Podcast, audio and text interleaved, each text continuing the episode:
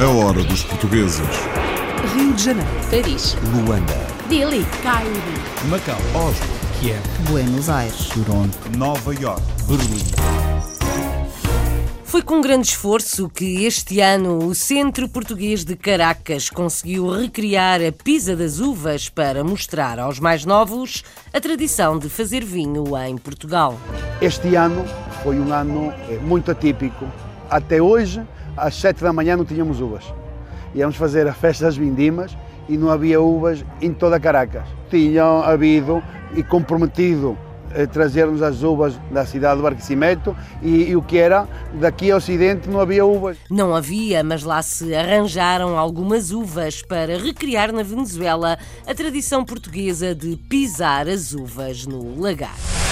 Um florista luso-canadiano em Toronto é apaixonado pelos cheiros e pelas cores das flores que animam os seus dias, principalmente no inverno. Eu sinto contente para, ah, a vir para o trabalho por causa que a gente na rua só tem só está frio, senão não há nada e aqui dentro ah, fica- é pode ser pode tem ser ah, galhos com, com flores, tem flores todo, em todo lado. Muitas vezes ah, tem, tem pessoas que vêm para dentro para, para se esquecer do inverno. As flores dão cor aos dias cinzentos do inverno canadiano. Trabalhar com prazer é o que faz uma vlogger na Suíça, uma profissão dos tempos modernos para uma luso-descendente com gostos tecnológicos e eletrónicos. Tenho vários dias, várias semanas para testar o produto todos os dias ou quando eu quiser e a partir daí pensar o que poderia ser útil para as pessoas que querem comprar esse produto. E o que é interessante é de ver uma vez que tenho o objeto, o meu objetivo é de fazer um vídeo a dizer eh, o que gostei e o que não gostei. Experimentar novos produtos eletrónicos e dar a opinião em vídeo é o trabalho desta luso-descendente na Suíça. Em Londres, juntaram-se três amigos portugueses para produzir uma série digital com novidades da tecnologia. Estão sempre à frente. Eu, desde o final dos anos 90, gostava de ter uma máquina de lavar louça que tivesse um endereço IP. Basicamente, uma máquina de lavar louça que estivesse conectada, que eu pudesse falar com ela. E agora, com o IPv6, vamos claramente ter eh, máquinas de lavar louça que, à espera, agora não pode jantar, estamos a instalar uma atualização. Estamos a fazer o update. Vamos lavar a tua louça a seguir. Mas porquê tu precisas de uma máquina de lavar louça ligada à internet? O que é que tu Eu vais. preciso saber coisas sobre a minha máquina de lavar louça. propriamente. Eu quero saber o que ela faz quando eu não estou em casa. Falar com as máquinas lá de casa, as últimas da tecnologia, a brincar a brincar, três portugueses fazem uma espécie de série online muito à frente. Na despedida dos estudos portugueses e do Instituto Politécnico de Macau, um chinês de Pequim mostra os seus dotes linguísticos. Como dizem portugueses, quem corre por gosto não se cansa. Foi no século passado, exatamente no ano de 75, acabei a minha universidade de estudos língua e cultura inglesa. Surgiu-me uma bolsa para eu vir a Macau aprender português, mas com uma condição de regressar a Beijing e iria lecionar português. E fiz. Estudou e ensinou português em Pequim e Macau. Esteve mais de 20 anos à frente do Instituto Politécnico do Território. Pela primeira vez, sabores e marcas portuguesas mostraram-se em Joanesburgo, na África do Sul, um mercado muito cobiçado. É um mercado muito interessante, em grande crescimento, com potencial de crescimento incrível, porque se prevê que a população vai duplicar nos próximos 35 anos. As cidades vão crescer brutalmente. Sul-africana não tem nada de cortiça, ainda é uma coisa muito nova. Nós somos novos na, em África, o o nome de Portugal, não é? Nunca tivemos na- em África e estamos a tentar em- em- entrar no mercado africano. Sapatos, cortiça, vinhos e cervejas, produtos portugueses exibidos numa mostra na África do Sul. Na Alemanha, Düsseldorf esteve em festa, festa portuguesa com certeza, orgulho de dois amigos. A nossa ideia é que vivemos aqui e adoramos o nosso país, que é Portugal, claramente, e para nós é sempre uma honra lançar Portugal no mundo inteiro, ou pelo menos na zona que nós trabalhamos, mas a ideia é sempre Portugal. Queremos mostrar a nossa cultura e o que é que a nossa cultura tem para dar. Queríamos criar assim um espaço onde pudéssemos mostrar um bocado do nosso Portugal aqui na Alemanha. Mostrar um pouco de Portugal na Alemanha foi o que dois amigos fizeram em Düsseldorf. A festa do folclore encheu a Grand Place de Bruxelas. Mesmo sem grandes apoios, os grupos portugueses não faltaram. Tudo o que nós fizermos aqui é visto por uh, centenas de países que passam aqui na Grande Place. É uma promoção para Portugal. É pena que não tenha sido um bocadinho mais elaborada pela parte de Portugal. Eu penso que devia ter um bocadinho mais de apoio este evento. Folclore português no coração da Europa. This is the last call for the 12 o'clock British Airways flight VA412 to Amsterdam. Em dois anos, perto de 2 milhões e meio de pessoas abandonaram a Venezuela em fuga à crise económica e social. Os dados são das Nações Unidas e os lusodescendentes não são exceção. Trocam a Venezuela por países vizinhos ou escolhem a terra de origem dos pais. Eu quero ir para Portugal com meu papai. Yeah. Espero poder ir pronto a Portugal, a conhecer, a, para viver também, porque aqui está malo esto. Okay. Portugal, ya que ahí tengo toda mi familia, literalmente. La, mayoría, la mayor parte de mi familia está allá, entonces para no quedarme solo. A situação é terrível, como em toda a Venezuela. Não há de comer, há comida, mas não há medicina, não há nada. Está terrível. De mal em pior. Estamos passando uma situação muito forte. De verdade, nunca se pensou chegar a esta situação que se está vivendo ahorita neste momento. Alguns milhares de portugueses e luso-venezuelanos já estão em Portugal, especialmente na Madeira, mas também na região de Aveiro e até nas vinhas do Alentejo. Ora, em Caracas, a Festa das Vindimas é promovida todos os anos pelo Centro Português. Uma maneira de mostrar aos luso-descendentes a tradição de pisar as uvas no lagar. Este ano quase não houve festa porque faltavam as uvas, mas lá se arranjaram algumas e a tradição cumpriu-se. Vamos ouvir Rafael Gomes e William Oliveira na reportagem para a Hora dos Portugueses de Felipe Gouveia. Em Caracas, apesar da crise, o Centro Português recriou novamente a Festa das Vindimas, uma tradição que já tem quase 40 anos e que procura que os lusodescendentes conheçam o processo de colher as uvas e como os pais fabricavam manualmente o vinho há muitos anos em Portugal tem aproximadamente 40 anos.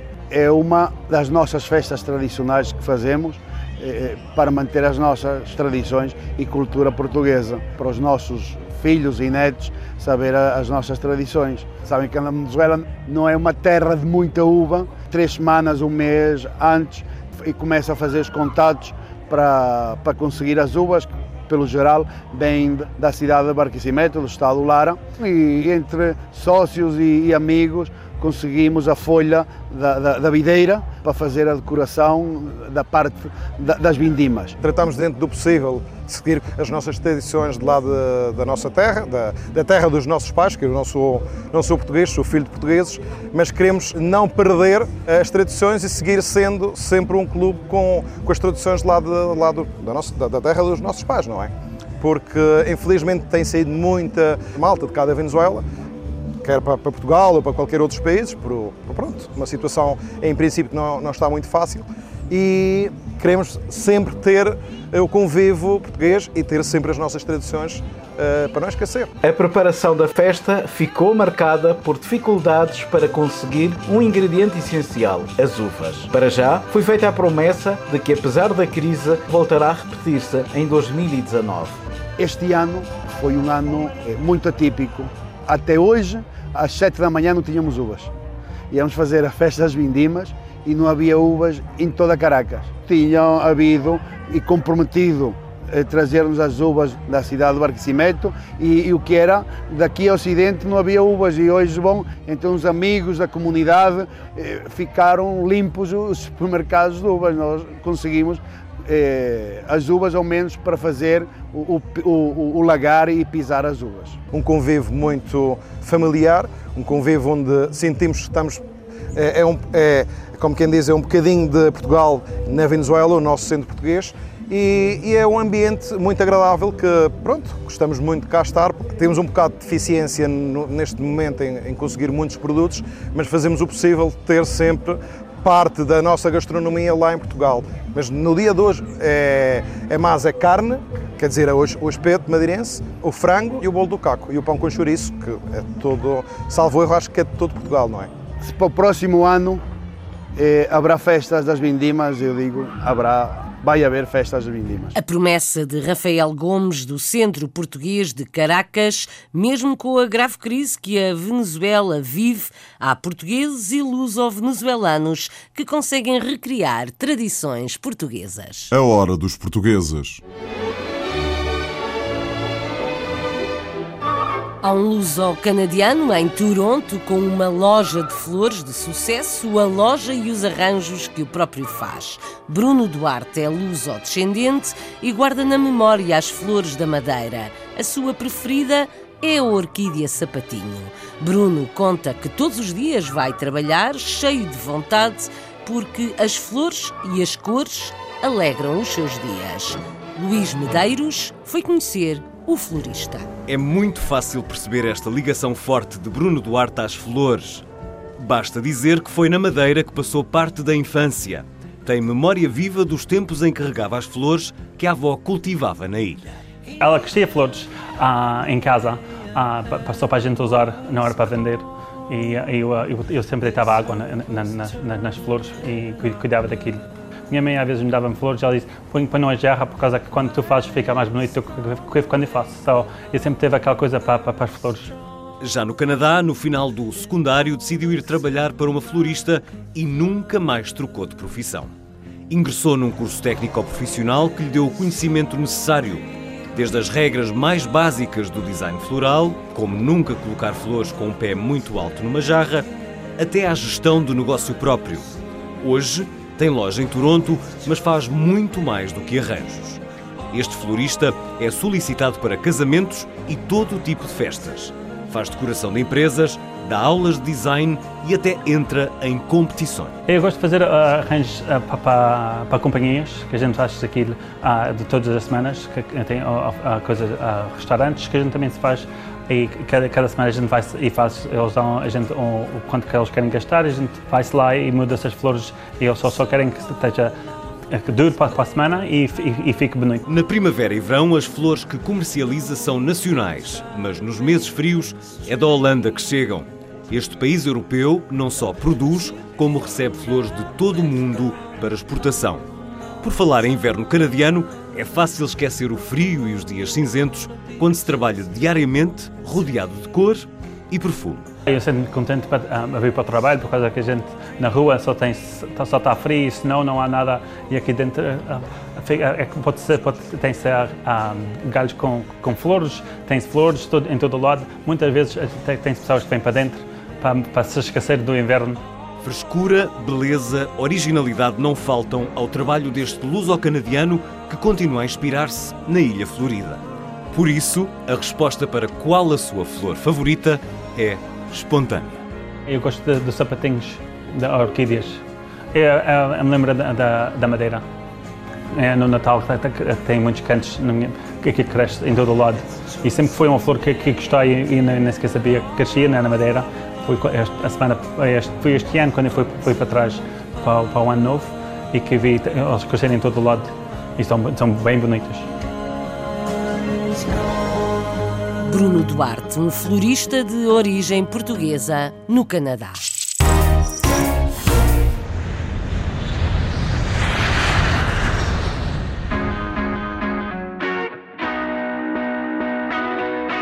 Juntar o útil ao agradável. A expressão assenta que nem ginjas ao que faz Tânia Barroso na Suíça. Gosta muito de novas tecnologias e de produtos eletrónicos. Atualmente é paga para experimentar as novidades e depois dar a sua opinião. Chama-se vlogger e é uma nova profissão. Faz vídeos que são publicados num dos jornais mais lidos no país. Vanessa Santos conta mais na Hora dos Portugueses. Tânia Barroso é vlogger a tempo inteiro. Produz vídeos para um dos jornais mais lidos da Suíça. A função dela é testar equipamentos eletrónicos. Tudo isto em frente a uma câmara. O meu trabalho é testar uh, um objeto eletrónico cada semana. Uh, três vezes por mês sai na aplicação e uma vez por semana uh, sai na versão imprimida do jornal. Sempre gostei das novas tecnologias, mas uh, nunca pensei trabalhar nessa área e comecei a gostar desse tipo de coisas quando comecei a trabalhar para as redes sociais de um, de um amigo e aí vi que era uma coisa que interessante para mim. Eu gostava de tudo o que era redes sociais, então trabalhar com as novas tecnologias ia ser eh, uma oportunidade de aprender eh, mais. Tenho vários dias, uh, várias semanas, depende de quando eu recebo o, o produto, para testar o produto todos os dias, ou quando eu quiser, se quiser ir à montanha com ele, se quiser trazer comigo, se quiser utilizá-lo como se fosse o meu, e a partir daí pensar em o que poderia ser útil para as pessoas que querem comprar esse produto. E o que é interessante é de ver, uma vez uh, que tenho o objeto, o meu objetivo é fazer um vídeo a dizer uh, o que gostei e o que não gostei. Esta semana estou a testar o relógio, que é um relógio desportivo. É uma boa oportunidade para mim porque agora, esta semana, vou estar a misturar a minha paixão e o meu trabalho. O que eu gosto quando estou a testar produtos que metem em relação ao desporto e a eletrónica é poder falar com mais uh, conhecimento. Faço exercício e ginásio todos os dias, uh, posso falar com conhecimento dessa parte. O que eu mais gosto é ter uh, cada semana um objeto novo, parece que é Natal cada dia. Cada vez que eu vou à posto buscar o meu, o meu paquete, tenho que vejo dentro, dentro o que é que recebi e parece mesmo uma miúda, ah, tenho isto. Eu fui durante algum tempo uma compradora compulsiva nas coisas eletrónicas, como muitas pessoas hoje, e uh, assim posso testar como se fosse para mim e dizer hum, é uma boa coisa, vou comprar ou não, é um, uma coisa que não vale muito a pena depois de uma semana ou duas já não uso e assim uh, não pagar coisas para nada. A minha vida mudou muito em um ano e percebi este ano que o mais útil para mim é sempre ir em direção dos, do, dos seus sonhos. Trabalho muito hoje porque trabalho em parte para este trabalho, mas que é a 100%, mas também trabalho para o meu projeto futuro, que hum, por hoje não sou paga para isso, mas uh, tenho em volta um, as pessoas que seguem o, esse trabalho esse, esses planos que eu tenho para o futuro no, no mundo do, do, fitness. E quando recebemos os comentários das pessoas, um, fico feliz e vejo mesmo em que direção quero, quero ir. Tânia Barroso já escolheu o seu caminho, apaixonada por tecnologia e por desporto. Esta luso-descendente na Suíça é vlogger a tempo inteiro e tem outros projetos.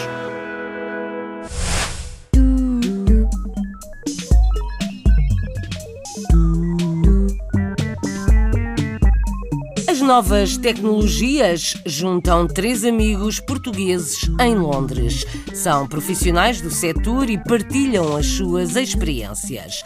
Fazem um podcast, que é uma gravação que pode ser ouvida online, sobre tecnologias e divertem-se muito. São eles Vítor Domingos, Basílio Oliveira e Marco Silva. O guia da Hora dos Portugueses na capital britânica é Renato Guerra. Além da amizade que os une, a paixão pela tecnologia, ciência e comunicação levaram-nos a criar um podcast que inicia agora a terceira temporada. Num tom descontraído e informal, estes profissionais com carreiras de sucesso em diversas áreas da tecnologia trazem em português aos espectadores que os seguem na internet notícias e novidades tecnológicas num registro de humor. É verdade, mas a melhor parte é que ninguém te está a pagar por isso. isso é... Ninguém. Quer dizer, quase... Não, espera. Uh, mas tivemos patrocínios esta, esta temporada. Tivemos, mas não vale a pena. Yeah, não disso.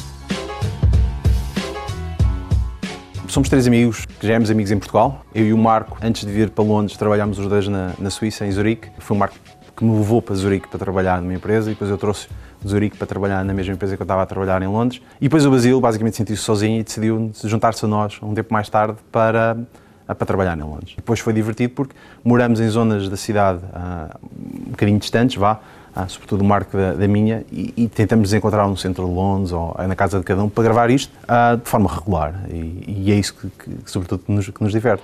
O Tech Talk London surge de, desta dinâmica entre, entre nós três, entre os amigos, conversas no café, O Vítor já conhecia há uns anos, em Lisboa, faz parte da minha rede social de apoio de, das pessoas que me ajudam a estar num país diferente. E surge a ideia de, da parte dele de, vamos com o Marco, criar eh, este programa, criar esta, este momento de boa disposição que funciona muito com base nisto, na nossa dinâmica, na, na, capacidade que nós temos de partilhar ideias rapidamente e de nos insultarmos uns aos outros, eh, mas transmitirmos o que é que, o que queremos dizer naquele instante sobre algo que aconteceu esta semana em termos de tecnologia. Eu, desde o final dos anos 90, gostava de ter uma máquina de lavar louça que tivesse um endereço IP. Basicamente, uma máquina de lavar louça que estivesse conectada, que eu pudesse falar com ela. E agora, com uhum. IPv6, IPv6 all the things, vamos claramente ter uh, máquinas de lavar louça que, à espera, agora não pode jantar, estamos a instalar uma atualização. Estamos a fazer o update. Vamos lavar a atualização a seguir. Uh, Mas porquê tu precisas de uma máquina de lavar louça ligada à internet? O que é que tu vais. Eu preciso saber coisas sobre a minha máquina de lavar louça. Propriamente. Eu quero saber o que ela faz quando não estou em casa. O meu nome é Max Silva, tenho 32 anos e estou em Londres há cerca de 4 anos. Sou diretor de tecnologia de uma startup na área de cibersegurança que está sediada em Zurique, na Suíça.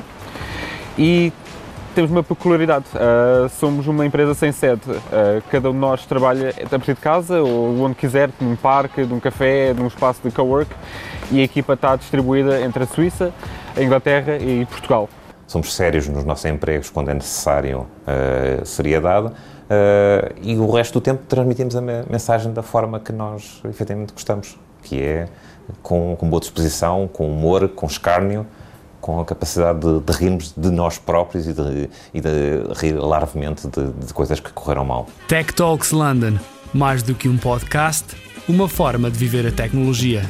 Três amigos em Londres, unidos pelas origens e pelas novas tecnologias. A hora dos portugueses.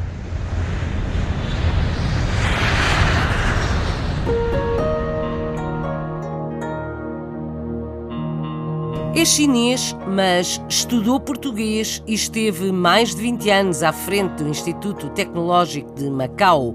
Lei Yonhyok promete continuar atento à língua portuguesa, apesar de se ter reformado recentemente. Começou por se dedicar ao estudo da língua e cultura inglesas, mas depois estudou português e deu aulas em Pequim. Macau foi o destino seguinte. Na despedida, mostrou como sabe do que fala à reportagem de Ana Isabel Dias. O Instituto Politécnico de Macau passou a uma nova era com a saída do presidente Lei Hong-yok. Fica um espólio de mais de 20 anos de trabalho dedicado ao ensino superior e, em particular, à língua portuguesa. Lei Hong-yok desde sempre acreditou no potencial do ensino do português e abraçou a causa em prol da divulgação da língua de Camões. Aposenta-se com um sentimento de missão cumprida sinto-me muito satisfeito, feliz e realizado ao fim de mais de 20 anos no Instituto Politécnico de Macau. Para além de vários centros de estudo, o IPM conta com sete unidades académicas, entre as quais a Escola Superior de Línguas e Tradução, a única em Macau que forma tradutores e intérpretes. A escola foi criada ainda no tempo da administração portuguesa e foi crescendo graças ao interesse de Lei Hongkyok. Como dizem portugueses, quem corre por gosto não se cansa. Doutor honoris causa da Universidade de Lisboa e académico correspondente estrangeiro da Academia de Ciências de Lisboa, conta como vem de longe a relação que tem com a língua portuguesa. Foi no século passado, exatamente no ano de 75, acabei a minha Universidade de Estudos de Língua e Cultura Inglesa. Surgiu-me uma bolsa para eu vir a Macau aprender português, mas com uma condição de regressar a Pequim e ir, iria lecionar português. E fiz. O papel da China na divulgação da língua portuguesa tem sido fulcral e são já 38 as universidades chinesas a ensinar português. Mas é muito importante que Portugal apoie. É preciso uh, conjugar esforços, com, em, em particular com instituições portuguesas por exemplo, universidades, politécnicos e Instituto de Camões. De qualquer maneira, penso que não podemos fazer isso sem apoio é, dessa uh, parte portuguesa, quer o governo, quer das instituições portuguesas. Sempre defendo Portugal é fonte onde papéis. Em Macau, podemos fazer alguma coisa, mas sem Portugal será imposs impossível. E para Lei Hong-yok, a aposentação não significa o fim da relação com a língua portuguesa. Vou-me aposentar. Sim, eu preciso de tempo para mim, para mim mesmo, para com a minha família, minha esposa, ajudar minha filha na educação de netos, mas não posso desligar-me do ensino de português. Esta língua uhum. realmente tem sido um instrumento, é? Um amor. Defende a liberdade académica como condição primordial aos estudos e investigação e, mesmo aposentado, quer continuar a investigar, dando prioridade ao português. O amor de um chinês pelo português. This is the last call for the 12 o'clock British Airways flight VA412 to Amsterdam.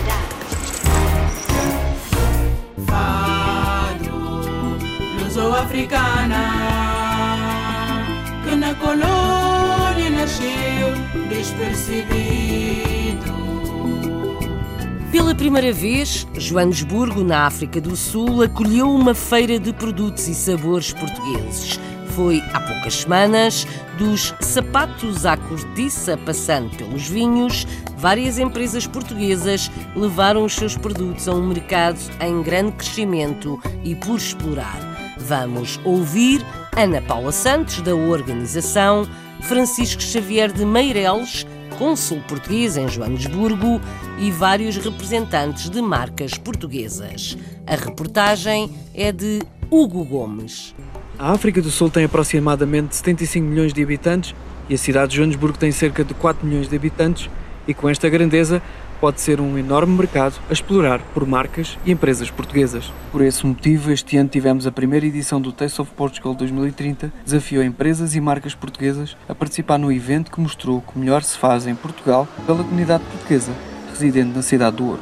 Os nossos objetivos com o Taste of Portugal é tentar mostrar na África do Sul a marca Portugal. Toda a marca portuguesa que possa estar aqui representada, tanto empresas portuguesas de Portugal, como também o que os portugueses fazem aqui na África do Sul. É um mercado muito interessante, em grande crescimento, com um potencial de crescimento incrível, porque se prevê que a população vai duplicar nos próximos 35 anos.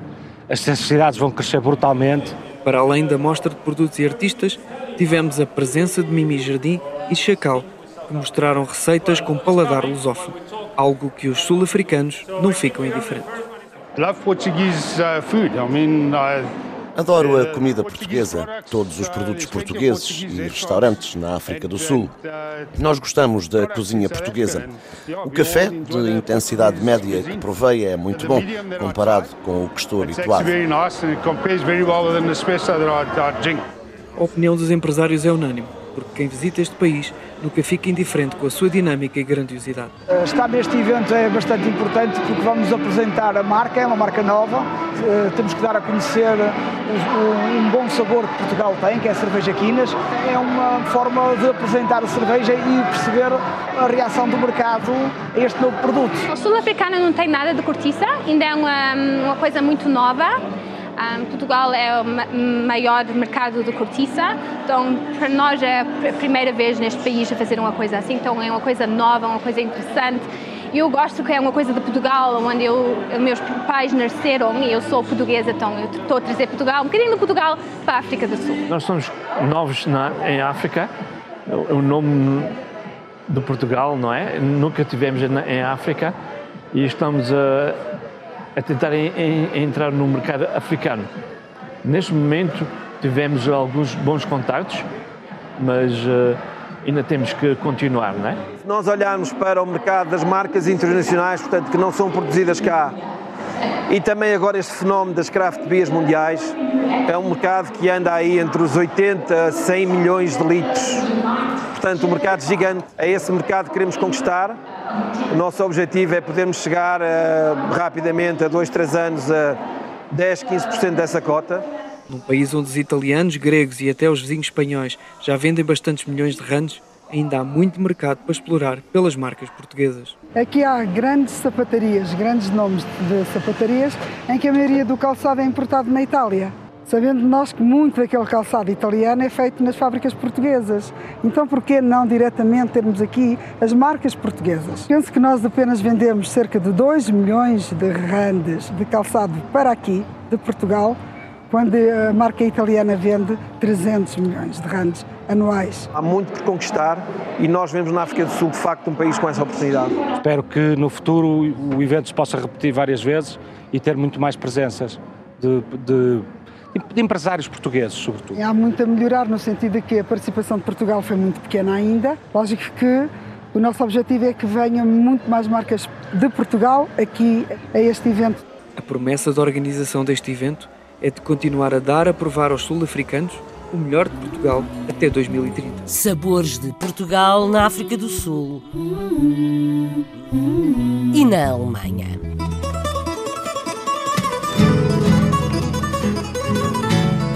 Düsseldorf esteve recentemente em festa e foi uma festa à portuguesa. Dois amigos empresários tiveram a ideia e passaram à ação. António de Jesus e Carlos Lopes levaram músicos, cozinheiros e barraquinhas à cidade alemã onde vivem. Vamos ouvir os organizadores, o chefe Luís Dias, Manuela Teixeira do grupo folclórico Santo António de Dortmund, o cônsul José Carneiro Mendes e também o presidente da Câmara de Düsseldorf. A reportagem para a Hora dos Portugueses é de Marisa Fernandes.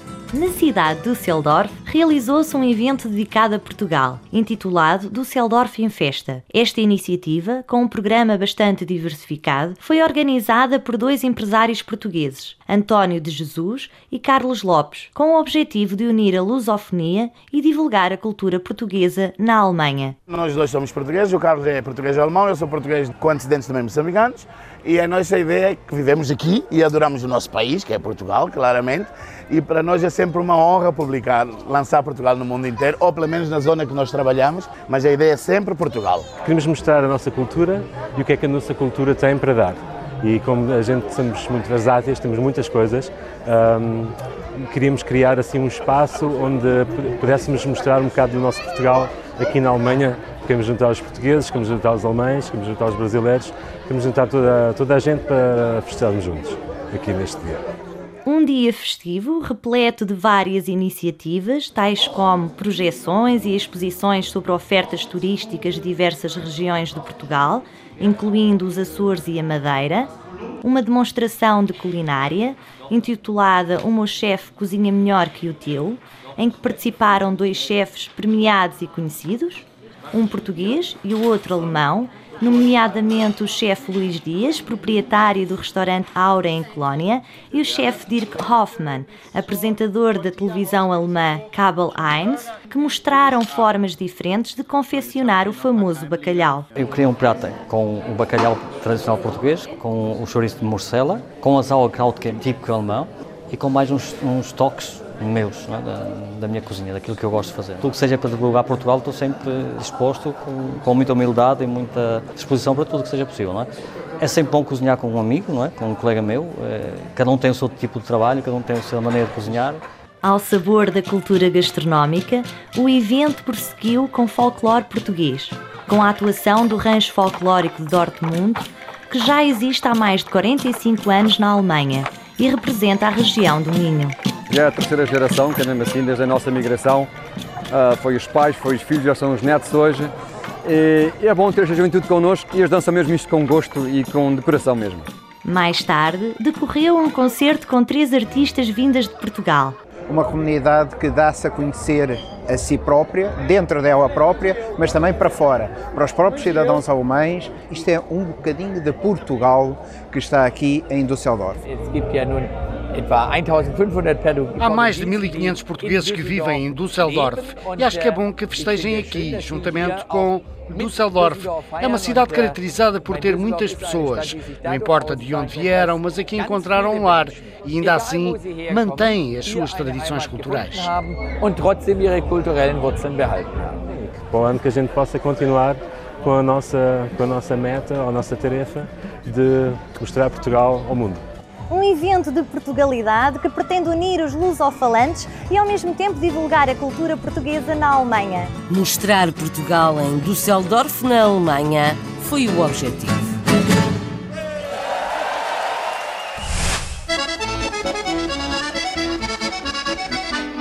Na capital da Europa, no final do verão, a Grande Place de Bruxelas voltou a encher-se de folclore de vários países. Este ano, Portugal foi estrela no festival que se chama Folcloríssimo.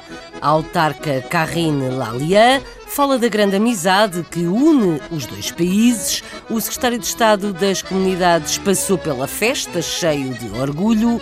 António Gomes, em nome do seu grupo folclórico, lamenta que não tivesse havido mais ambição portuguesa.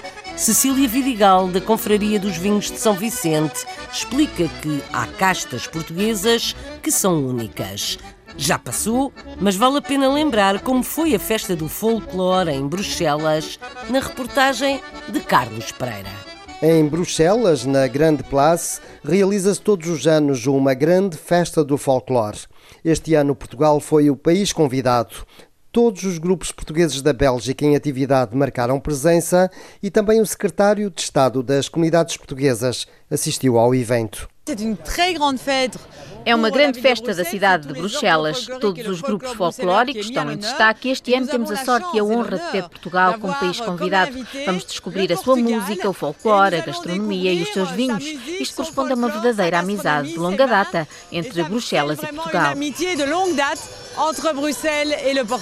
Bom, é um orgulho para os portugueses Uh, verificar que as autoridades uh, comunais de Bruxelas uh, decidiram convidar este ano Portugal para as comemorações do etno, da etnografia e do folclore e incorporaram Portugal e as nossas manifestações de cultura tradicional, de gastronomia, dos nossos produtos locais e regionais na programação cultural da cidade e naquela que é uma das praças mais conhecidas do mundo. A comunidade de Maús tem um convívio já de há 11 anos, quando nós vestimos o Mané Campis, e como nós temos sido sempre umas pessoas assíduas e temos honrado os nossos compromissos, foi por isso que nós fomos convidados este ano para representar Portugal no folclorismo organizado pela Câmara de Bruxelas. António Gomes é o presidente da Associação Emaús, que participou também com um grupo de folclore. O público também foi chamado a participar e tentou dançar folclore português. Mas este foi também um espaço de promoção de produtos portugueses e, em particular, dos vinhos. E lá estava a Confraria dos Vinhos Portugueses de São Vicente. Uh, uma coisa que nos interessa é falar da especificidade dos vinhos portugueses, porque há castas portuguesas que não existem mais lado nenhum do mundo e que é preciso que as pessoas conheçam. E os belgas interessam-se pelos vinhos portugueses? Não se interessavam, agora já começam, porque antigamente eram os vinhos franceses, que é lógico porque temos fronteiras com a, com a França. Agora já começam a, a provar e a gostar e já compreenderam também que os vinhos portugueses se podem combinar perfeitamente com a gastronomia local.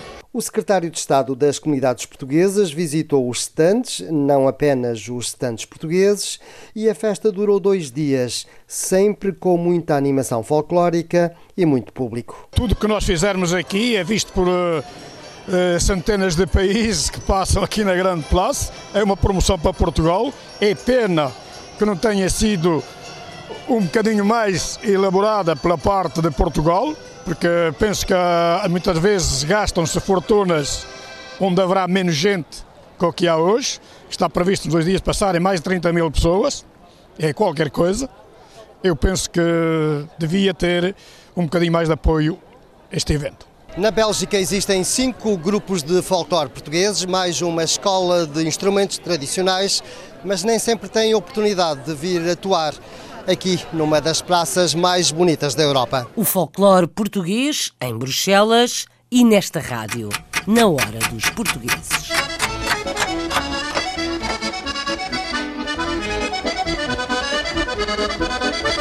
A Hora dos Portugueses, com sonoplastia de Paulo Cavaco, edição e apresentação de Isabel Gaspar Dias.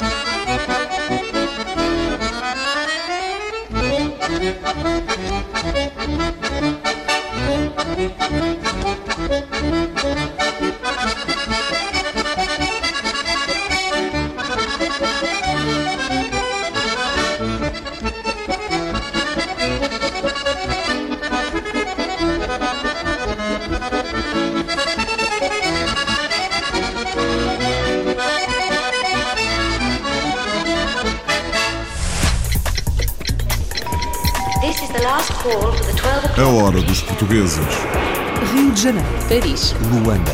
Delhi. Cairo. Macau. Oslo. Kiev. Buenos Aires. Toronto. Nova York. Berlim.